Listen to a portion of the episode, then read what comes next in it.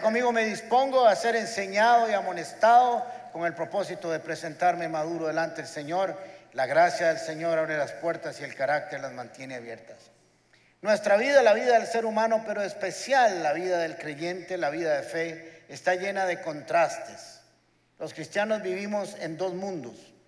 Vivimos en este mundo, pero no somos de este mundo. Vivimos con las leyes de este mundo, pero vivimos con leyes espirituales que también tenemos que aplicar. Vivimos en un, en un sistema donde hemos sido declarados nuevas criaturas. La Biblia dice que si alguno está en Cristo, nueva criatura es, las cosas viejas pasaron y aquí todas son hechas nuevas, pero vivimos en un cascarón que sigue envejeciendo y está contaminado con el pecado. Vivimos en un mundo físico, pero caminamos con los ojos de la fe y tomamos decisiones por lo que no se ve, no por lo que vemos. El más grande tiene que ser el más pequeño en el reino de los cielos, por eso yo soy así. El que quiere tener mucho tiene que dar más. El que quiere ser el primero tiene que ponerse de último. Es una serie de contrastes y tenemos que aprender de ellos porque la Biblia quiere que nosotros seamos cada día mejores creyentes, mejores personas y que estemos conscientes de que en nosotros se lidia una batalla que nosotros tenemos que ganar y que estamos preparados para ganarla. Nacemos con un sinnúmero de opciones y nuestros padres tienen como tarea darnos todas las opciones de la vida para que escojamos las mejores de las opciones, pero no siempre respondemos a las mejores opciones.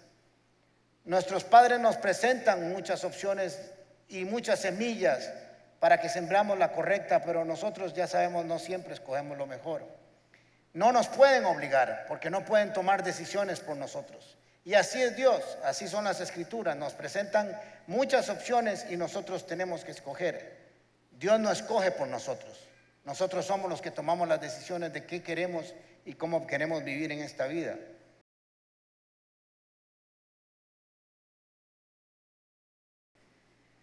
De ese montón de opciones, Dios nos presenta muchas de ellas, dije. Vamos a leer Deuteronomio capítulo 30, versículo 19. Quiero decirles un poco qué es lo que está pasando aquí. El pueblo de Israel ya va a ingresar a la tierra prometida.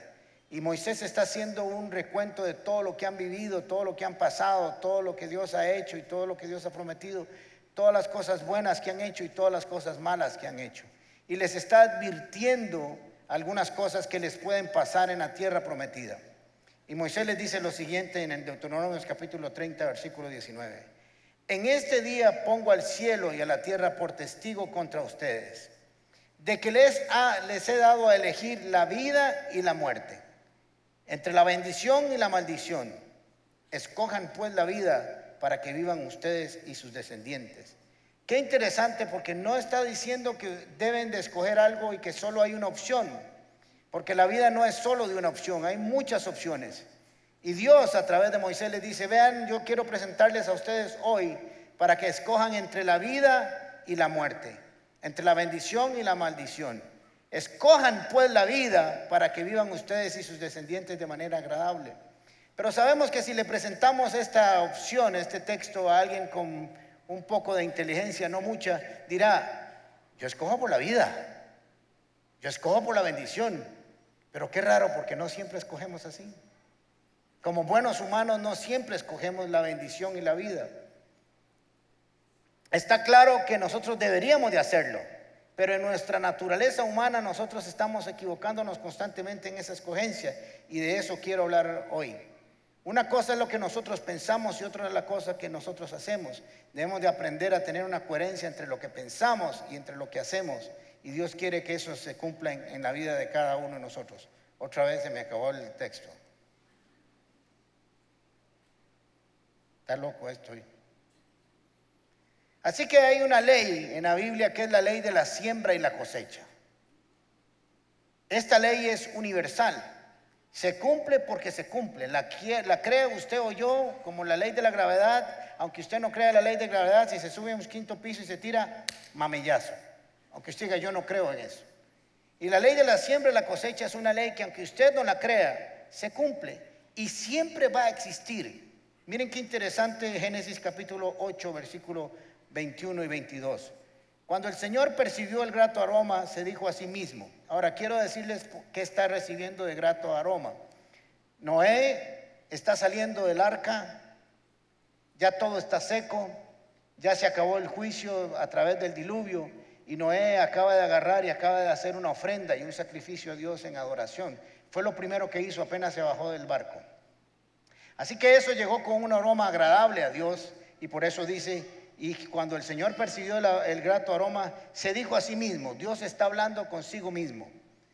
Aunque las intenciones del ser humano son perversas desde su juventud, otra versión dice, su vida es continuamente al mal. Nunca más volveré a maldecir la tierra por culpa suya. Tampoco volveré a destruir a los seres vivientes como acabo de hacerlo. Esto será así. Mientras exista la tierra, habrá siembra y cosecha, frío y calor, verano, invierno y días y noches. O sea que esto se va a cumplir eternamente mientras existe la tierra. La ley de la siembra y la cosecha siempre se va a cumplir. Y Dios le está diciendo a Moisés, voy a cumplir un pacto tan cierto como esto va a seguir eternamente. Así que si esta ley es una ley que se cumple y está constantemente en nuestras vidas, deberíamos de aprender de ella. Aunque pareciera que todos la sabemos, no la aplicamos correctamente. Esta ley es para todo el mundo, para los creyentes y para no los creyentes. La diferencia entre si sacamos provecho a la ley de la siembra y la cosecha es si sabemos escoger la semilla y saber el fruto que queremos recoger.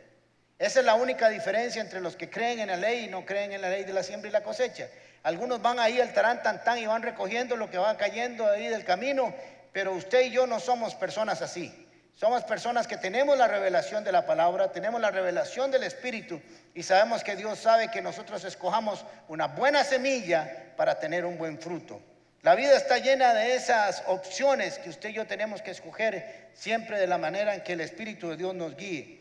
Nuestra responsabilidad es tomar la semilla y hacer con ella lo que Dios nos ha mandado hacer. Pero voy a recordarles esto, Dios nunca va a escoger por usted. Dios guía, pero nunca empuja. Quisiéramos que nos empujara muchas veces, pero no funciona así, porque eso lo deja a nuestro criterio y nuestra propia voluntad porque Él no pasa por encima. Ahora, en el libro de Gálatas, Pablo les está escribiendo a, sus, a los miembros de Gálatas y es importante que tengamos bien claro que esta carta está escrita a creyentes, a cristianos, no a gente que no cree, no a gente que no tiene el Espíritu de Dios, no a gente que no ha entregado su vida y su corazón a Cristo. Está escribiéndose a gente que tiene su nombre escrito en el libro de la vida. O sea que esta carta es para usted y para mí también. Y esta ley se aplica en muchas áreas de la vida, casi que en todas las áreas de la vida se aplica. Pablo lo está aplicando específicamente, y no vamos a hablar de esto por si acaso, pero sí también nos da una revelación de cómo funciona la ley de la siembra y la cosecha. Segundo de Corintios capítulo 9 versículos 6 y 7. Recuerden esto, está escribiendo a los corintios también creyentes. El que siembra escasamente, escasamente cosechará. Y el que siembra en abundancia, en abundancia cosechará. Esto es una, ley que opera también en la siembra de la cosecha. Cada uno debe dar según ha decidido en su corazón, no de mala gana ni por obligación, porque el Señor ama al dador alegre. Pablo está diciéndonos cómo opera esta ley en el área monetaria. No vamos a, enseñar de eso hoy, pero está poniendo un principio. Si usted quiere recoger mucho, tiene que sembrar mucho. Es imposible que usted siembre poquito y recoja mucho, aunque la siembra siempre tiene que ver con multiplicación. Siempre tiene que ver, nunca es consuma. Si yo siembro una semilla de naranja, recojo una naranja. ¿Cuánto recojo? Un árbol entero, con muchas naranjas. La siembra siempre tiene que ver con multiplicación, no consuma. Así que Pablo les dice, el que siembra escasamente, escasamente recogerá.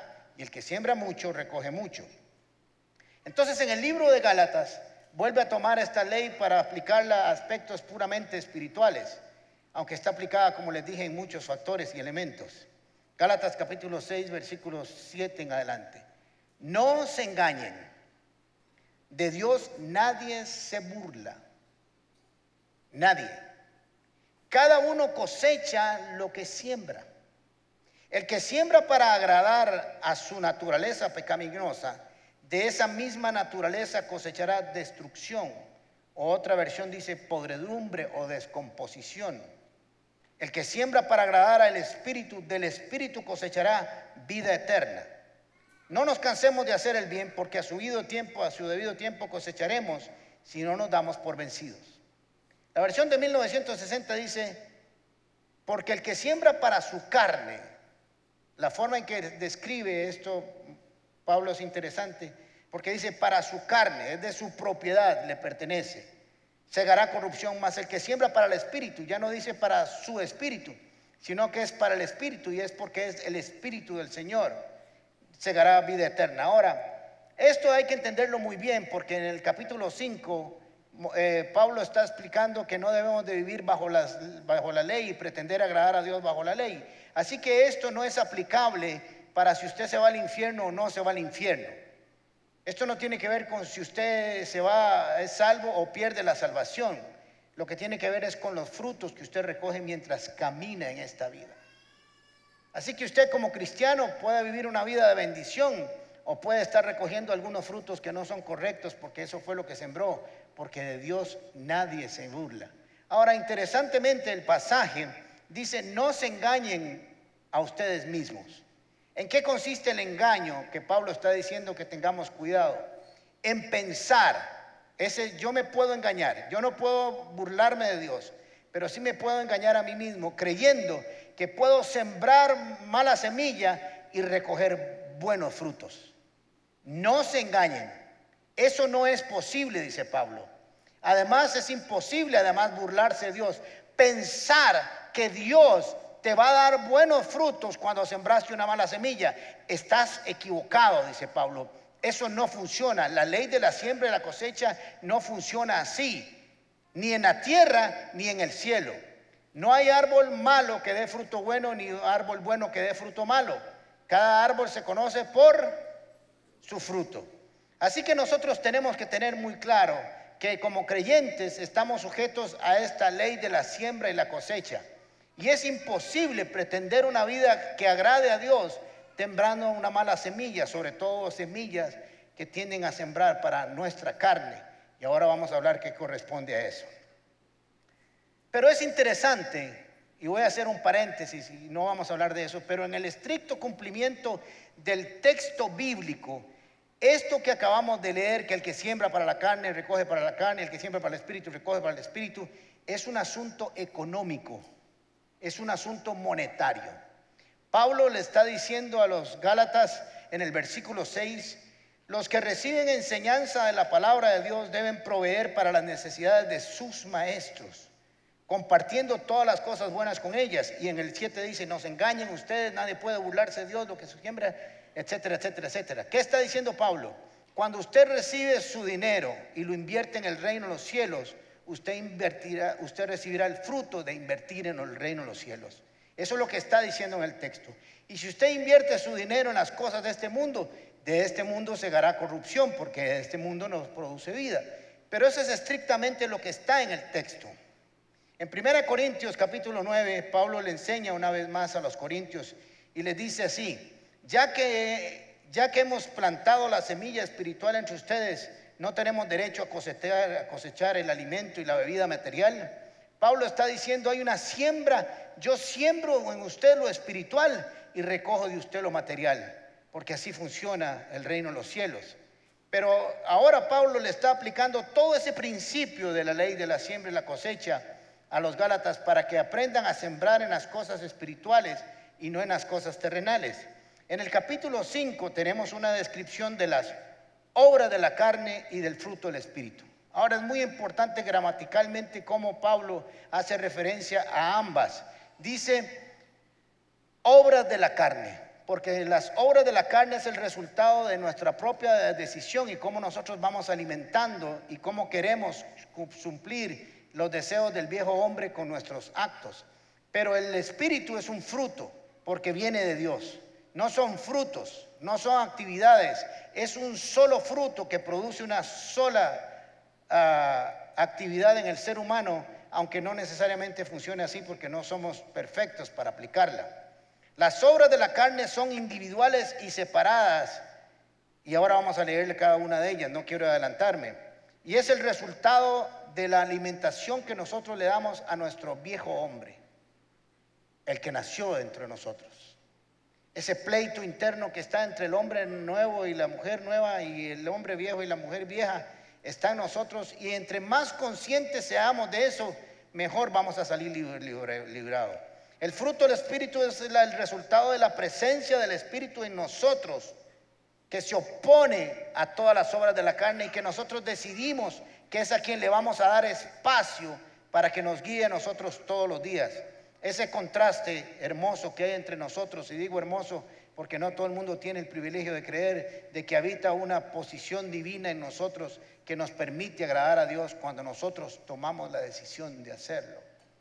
Pablo le escribe a los Gálatas para que ellos sepan escoger y para que tengan una decisión y les presenta el resultado de ambos casos y de ambas decisiones para que cada uno de ellos tome las decisiones. Jóvenes que están aquí, aprendan de la experiencia de sus papás.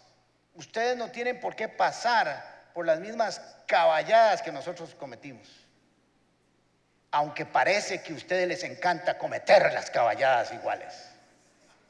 Pero Dios quiere que no las pasemos. Por eso nos advierte y nos da las opciones y les dice, aquí yo pongo la bendición y la maldición, la vida y la muerte. Escoge por la vida. Aproveche la enseñanza de sus papás y aproveche la enseñanza de las escrituras para tomar buenas decisiones. Y nosotros los que estamos viejitos aprendamos que no tenemos por qué seguir siendo iguales y haciendo las mismas caballadas. Dios quiere que cambiemos, que seamos transformados de acuerdo a su palabra y nos presenta que hay una buena semilla que siempre da un buen fruto. Así que tenemos que tomar esta decisión, pese a la lucha que hay entre nosotros y a las diferentes circunstancias. La ley de la siembra y la cosecha está puesta delante de nosotros para que tomamos la decisión. No se engañen, de Dios nadie se burla. Pretender burlarnos de Dios es absurdo. Y parece mentiras que como cristianos muchas veces nos tratamos de engañar a nosotros mismos y sobre todo tratar de engañar a Dios. Sembrar una mala semilla, sembrar una semilla para la carne y pretender que Dios no nos vio o a Dios no le importa es absurdo. Dios mismo está diciendo, no traten de, de burlarse de mí porque yo lo veo todo. No hay nada que se pueda esconder de mí. Ni siquiera sus pensamientos se pueden ocultar de mí. Yo conozco las intenciones del corazón, dice el Señor. Así que no traten de engañarse a ustedes creyendo que ustedes van a hacer algo malo y que yo voy a volver para otro lado. Digo, no, no, voy a hacerme el caso de que no estafaste. No pasó nada, porque te amo mucho, mucho, mucho, mucho, mucho amor. Y el Señor le dice, yo no quiero que pases por ahí. Yo no quiero que vivas así. Pero tienes que pagar y comprar o pagar el precio de la semilla que sembraste. Y ese fruto vas a recoger. No lo quiere el Señor que recojamos fruto malo. Él quiere que recojamos fruto bueno. Por eso Moisés le dice al pueblo en Deuteronomios, les recomiendo que escojan la vida para que les vaya bien en la vida y a sus descendencias y a sus generaciones y a todos los que vienen atrás, porque padres y madres, nosotros sembramos para nuestras próximas generaciones, para nuestros hijos, para nuestros nietos, para nuestras generaciones, para los que están a nuestro alrededor. Por lo tanto, tenemos que tomar buenas decisiones aquí en la tierra. Este, esta, esta ley de la siembra y la cosecha se va a cumplir siempre mientras exista la tierra. Y también es una ley que Dios quiere que funcione como Él la estableció. Desde el principio de la creación de la tierra, Dios estableció cómo funciona esta ley. Esta ley es una ley universal, creada por Dios, buena para los hombres y para el reino de los cielos. Génesis capítulo 1, versículo 11. Y dijo Dios, que haya vegetación sobre la tierra, que produzca hierbas que den semilla, y árboles que den su fruto con semilla todos según su especie o su género, dice otra versión de 1960. Y así sucedió, porque cuando Dios habla y da una orden, se cumple exactamente conforme lo que Él dijo que sucediera. Esa es nuestra fe. Nuestra fe es que Dios dijo algo y se cumple. Y no depende de Dios si se cumple o no, depende de nosotros si creemos que se cumple o no. Dios emite, tira, decreta su palabra y cuando se cruza con alguien que la cree, produce el fruto que Dios quiere en cada uno de nosotros. Voy a repetir otra vez. Y dijo Dios, que haya vegetación sobre la tierra, que ésta produzca hierbas que den semilla. El propósito de Dios quería que fuera una reproducción constante, eterna. Y árboles que den su fruto con semilla, todo según su especie. Usted sabe qué terrible sería este mundo de que usted agarra siempre un aguacate y después dice, no, ¿qué, ¿qué, sembraste? No, yo sembré un aguacate, pero no sé qué va a salir. ¿Te imagina qué vida más insegura? Usted sabe que si siembra un aguacate, recoge un aguacate. Y no hay forma de que le salga una sandía. A no ser que alguien en la noche lo vacile y le cambie. Hace muchos años tenía yo una, mi oficina y, tenía algunos amigos que les alquilaba algunos sectores de la oficina. Y una vez nos llegó una promoción de un banco que venía una semilla de girasoles. No sé si ustedes se acuerdan, hace como 1500 años. Y entonces agarré yo, poco conocedor de agricultura, citadino, y voy al jardín y siembro la semilla. Digo, uno no sabe qué va a salir de ahí. Y un bicho malo que tenía de compañero pasó y compró un girasol enorme, como a las dos semanas, y lo sembró. Y cuando entra me dice, me decía Pilo, él a mí, Pilo, qué mano la suya, ya salió el girasol. Le digo, ¿cómo que ya salió el girasol? Venga, véalo. Y veo aquel bicho enorme y yo, digo, qué mano la mía. Y cuando entro está toda la oficina riéndose. Se habían burlado de mí. De Dios nadie se burla, pero de mí sí. Sucedió que comenzó a brotar la vegetación, hierbas que dan semilla, porque esa fue la orden que hubiera hierbas con semilla, y árboles que dan su fruto con semilla, todos según su especie. Y Dios consideró que así era bueno. Así que esta ley se va a cumplir, como leímos en Génesis capítulo 8, todo el tiempo mientras exista la tierra, y cada árbol va a producir según su género y de su semilla. Ahora Pablo les está diciendo a los Gálatas, vamos a establecer cómo funciona esta ley. El que siembra, dice el versículo 8, para agradar a su naturaleza pecaminosa, de esa misma naturaleza siembra o recoge destrucción o corrupción. La palabra original que está ahí como destrucción o corrupción es una palabra que describe el proceso por el cual un alimento se comienza a podrir se comienza a poner malo. Un alimento no se pone malo en un minuto. Comienza a descomponerse, comienza a oler mal, después comienza a echar moho, después que se ve podrido y hay que botarlo. No hay nada más horrible que una papa podrida, ¿verdad? ¿O no? ¿No les ha pasado? Carebarro, sí, sí les ha pasado. Huele horrible, pero tomó un tiempo para que se pudriera. Eso es lo que está diciendo ahí, esa es la palabra que está describiendo Pablo a los Gálatas. El que siembra para agradar su propia naturaleza. Cuando nosotros sembramos para agradar nuestra naturaleza pecaminosa, porque recuerden que tenemos dos naturalezas que pelean en nosotros, el nuevo hombre y el viejo hombre. El viejo hombre viene contaminado con el pecado, con toda la desobediencia, con la rebeldía, con satisfacerse a sí mismo. Y el nuevo hombre está para, habita en nosotros para agradar la ley de Dios y para agradar a Dios. Van por caminos totalmente opuestos. Así que dice Pablo, les dice, vea Galatas, el que siembra para agradar sus propios deseos, sobre todo sus deseos pecaminosos, porque uno puede tener deseo de comer y no es pecado, a no ser que quiera tragarse dos galones de helados, los cuales serían buenísimos por si acaso, pero uno no debería hacer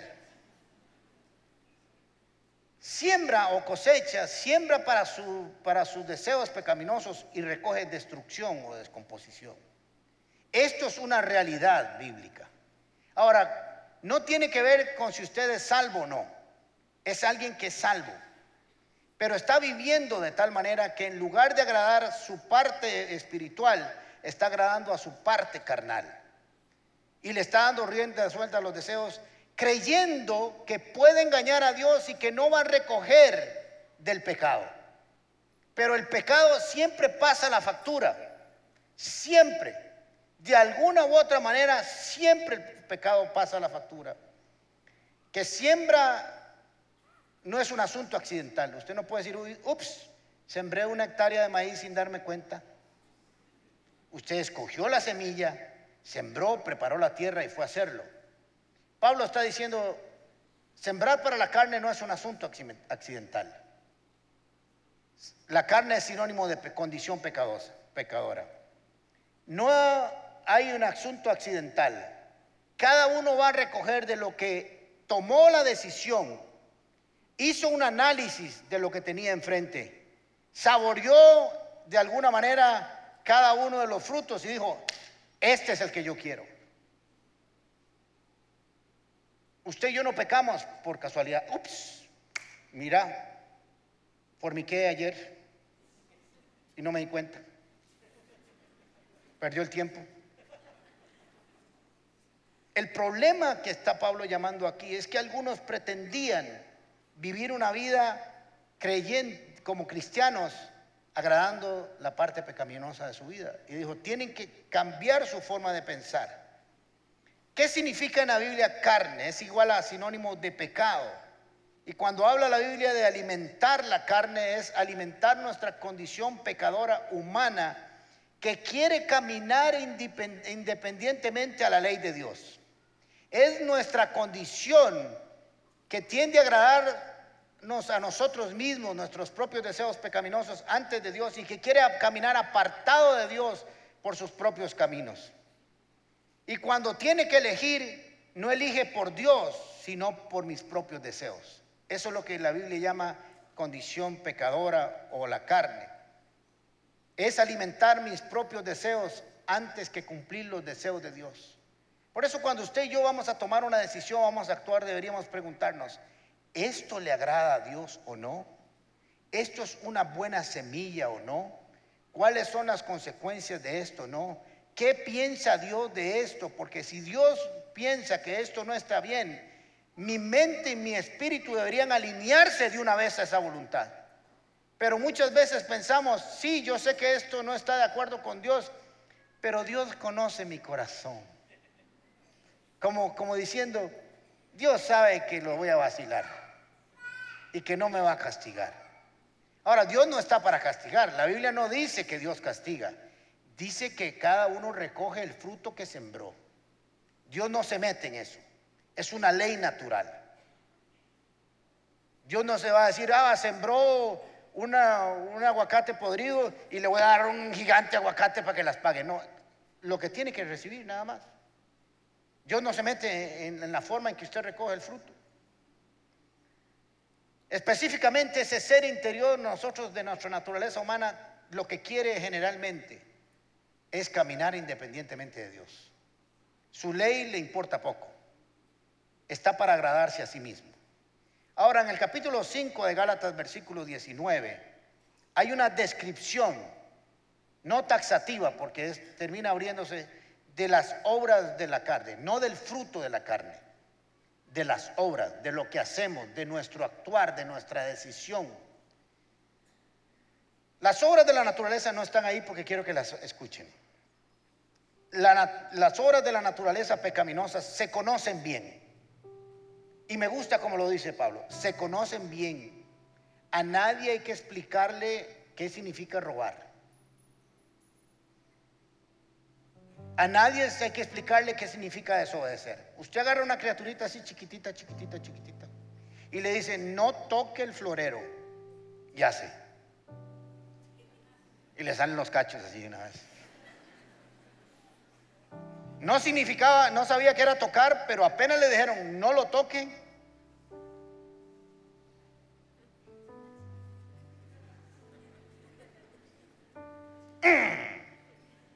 Y quedó satisfecho. Desde niños, porque nacemos con esa naturaleza. Por eso Dios trae una nueva naturaleza a nosotros, para darnos la oportunidad de vencer esa vieja naturaleza con la nueva. Pero está en nuestras manos, no en las manos de Dios escogerlo.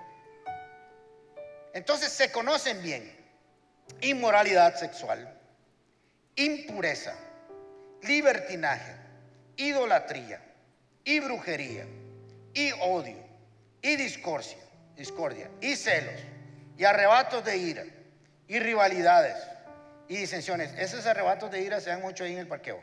Rivalidades, disensiones, sectarismos, envidias, borracheras, orgías, y por si acaso cualquier vara que se les parezca.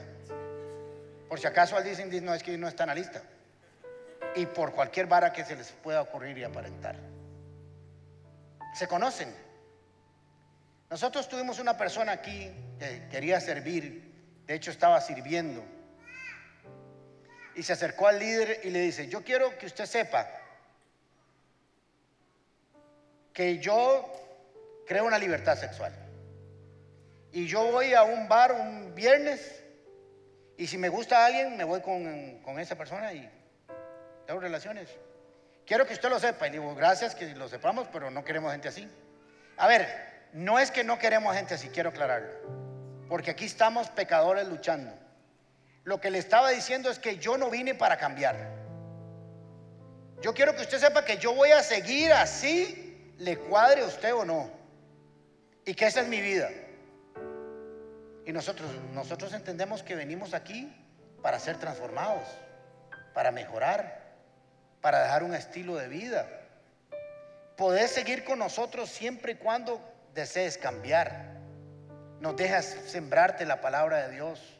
Nos deja administrarte. Que no andes buscando el amor en cualquier persona, sino que lo encuentres en Cristo. Pero no está en nuestras manos la decisión. Está en tus manos querer y cambiar. Pero nosotros suponemos que venimos a la iglesia para ser transformados. Pero si usted viene y, dice, no, yo vengo aquí, no quiero que me cambien, no quiero hacer nada, y no podemos hacer nada con usted hasta que usted tenga un encuentro con Cristo. Ese es, ese es lo que Dios quiere con nosotros. El que siembra para agradar esa naturaleza, que se degenera, que se pudre según Dios que en lugar de ir creciendo va disminuyendo en su actividad espiritual. Por el contrario, dice Pablo, los que siembran para el Espíritu, para esa humanidad redimida, para los que buscan agradar a Dios sobre todas las cosas, para los que aman la ley y la palabra de Dios, para que saben, para los que saben que Dios nos ama, es misericordioso, bondadoso, dice Pablo, para los que siembran para esa naturaleza, de esa naturaleza recibirán el fruto. Usted escoge, dice Pablo. En Gálatas 5, 16, Pablo le, 16, Pablo le dice a los Gálatas, digo pues, vivan según el Espíritu y no satisfagan los deseos de la carne. Porque el deseo de la carne se opone al Espíritu por eso cuando somos conscientes de esta batalla nos es más fácil pelearla. Y el espíritu se opone a la carne. Y estos se oponen entre sí para que no hagan lo que ustedes quieran hacer. Mientras en usted haya una batalla, todo estará bien.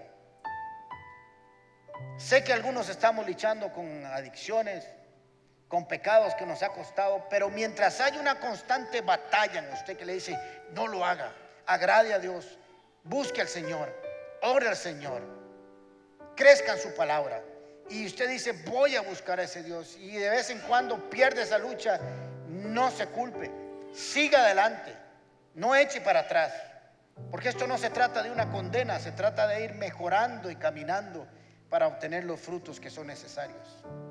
La cosecha no se da según lo que conocemos. Usted puede tener un granero enorme en su cabeza de toda la palabra de Dios. Pero lo que al fin y al cabo importa es lo que usted siembra, la semilla que siembra.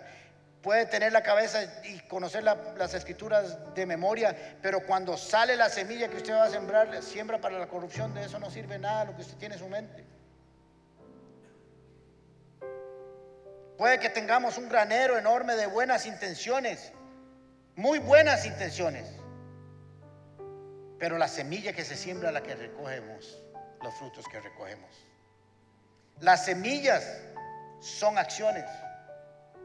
no son palabras.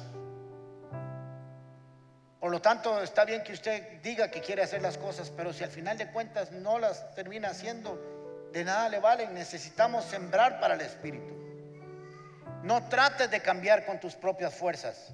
Miren qué interesante. Por eso la Biblia dice fruto del Espíritu, no consecuencias del Espíritu. Porque cuando nosotros sembramos para las cosas espirituales, naturalmente de nosotros sale el buscar a Dios, sale a agradarlo, sale a vivir conforme a su ley. Versículo 9 dice, no nos cansemos de hacer el bien porque a su debido tiempo cosecharemos si no nos damos por vencidos. Sigamos. A veces nos cansamos de hacer las cosas correctamente y sentimos que no vemos el fruto. ¿Le ha pasado a alguien? Dice, yo hago esto y esto y siembro la buena semilla y la siembro y la siembro.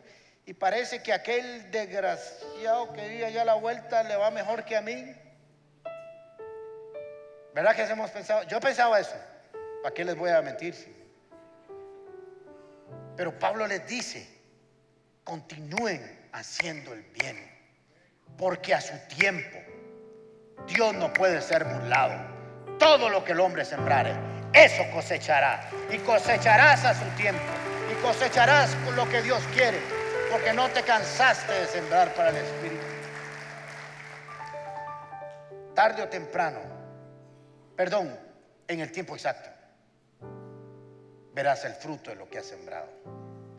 La calidad de la semilla que has sembrado volverá a tus manos. Ahora piense usted que usted va a ser una persona así llena de amor, de gozo, de alegría, de paz, de paciencia, de amabilidad, de gentileza, de bondad, de fidelidad, de humildad y dominio propio. ¿Le gustaría ser así? No mucho les gustó, pero debe ser muy bonito. Ahora, piense algo mejor que usted va a vivir con alguien lleno de amor, que está siempre alegre, que vive lleno de paz, que es paciente, que es amable, que trata bien a los demás, que tiene su confianza en Dios, que es humilde, que sabe controlar sus malos deseos. Hoy en la mañana cuando dije esto, alguien gritó por allá, ¿dónde está? Tráigamelo.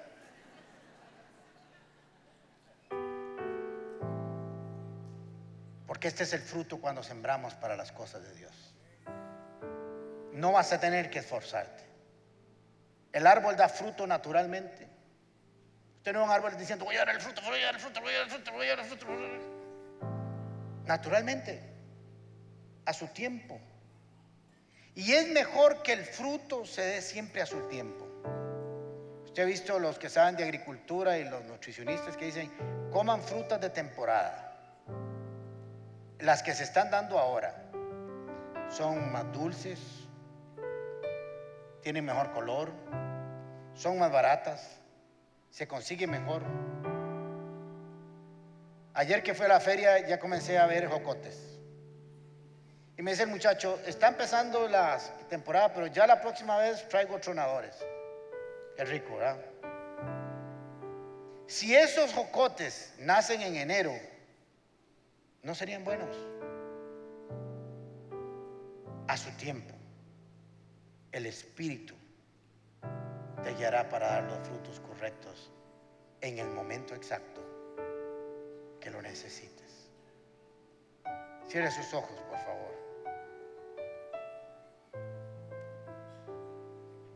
¿Cuál es tu vida de agricultura? ¿A qué le siembras? ¿A dónde siembras? ¿Cuál es la semilla que quieres sembrar en tu vida? ¿Qué es lo que quieres recoger en tu vida?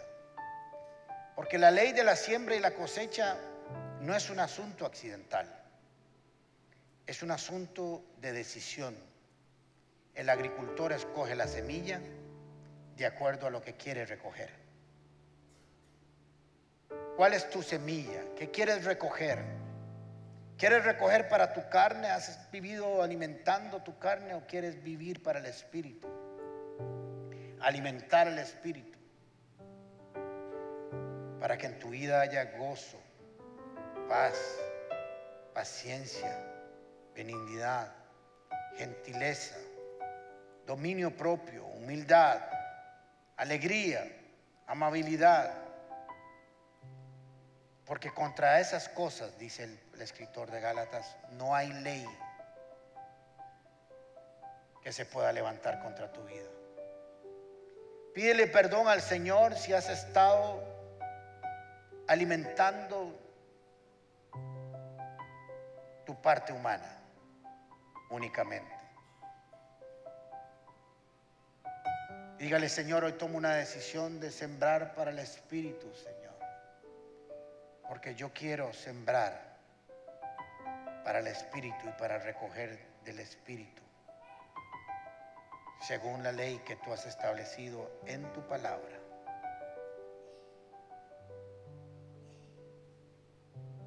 Gracias Señor porque tú nos pones opciones y nos marcas el camino para nuestro bien y no para nuestro mal.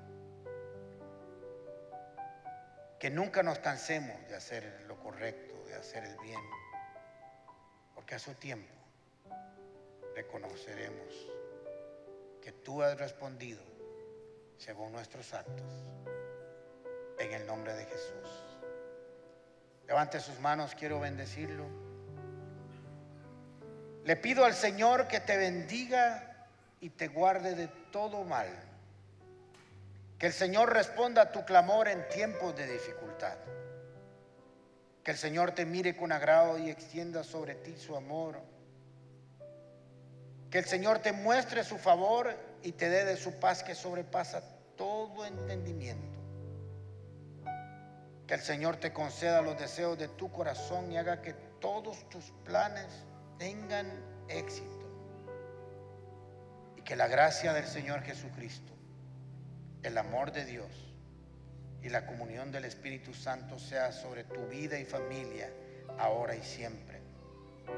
Y que el Espíritu de Dios, que mora en cada uno de ustedes, les ayude a escoger siempre una buena semilla para que tengan un buen fruto en el nombre de Cristo Jesús. Amén y amén.